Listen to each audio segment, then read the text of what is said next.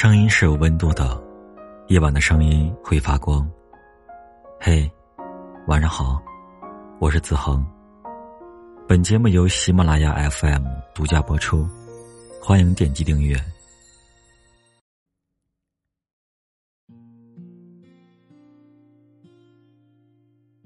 很多人会问：谈恋爱图什么？不就是图一人？把你当做宝贝一样的捧在手心里，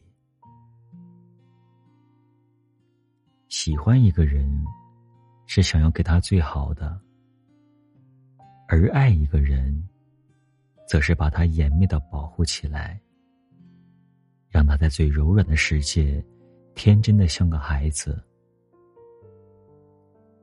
我了解你的一切坏毛病，我不苛责你。而守在你身边，让你做自己。他的每一个眼神，每一句话，身体上的每一个下意识的动作，都向你传递温暖，会在无数个不经意间告诉你：“我爱你。”就像我曾看到一个博主，分享自己恋爱的甜蜜日常。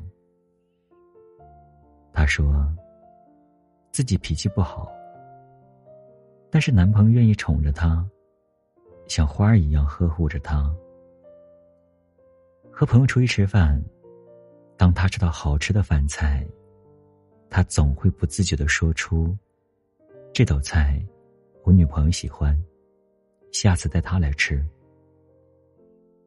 和女朋友吵架，第一个低下头道歉的总是他。”常说：“女朋友是要来哄的，不是晾在一边的。”在外人看来，男朋友是经济适用男，但对于他来说，男朋友舍得为他花钱，舍得带他进入高档餐厅。你看，这大概就是所有女孩子所向往的爱情吧。捧在手心怕碎了，含在口中怕化了。有一个把你宠成宝贝的男孩子真好，凡事有交代，件件有回应，愿意把你说过的事放在心上，愿意陪你实现你所想做的事，愿意收着你的所有坏脾气。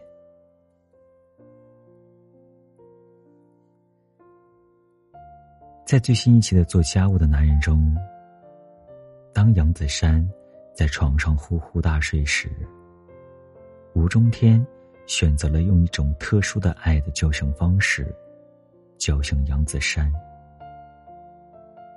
主动给杨子姗清理并消毒脚趾，一边消毒，一边说着土味情话，偷偷给杨子姗买衣服。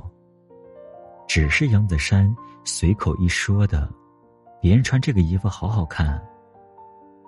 不小心把老婆的衣服洗坏了，紧张到不敢说话，像个小孩子一样，接受家长的惩罚。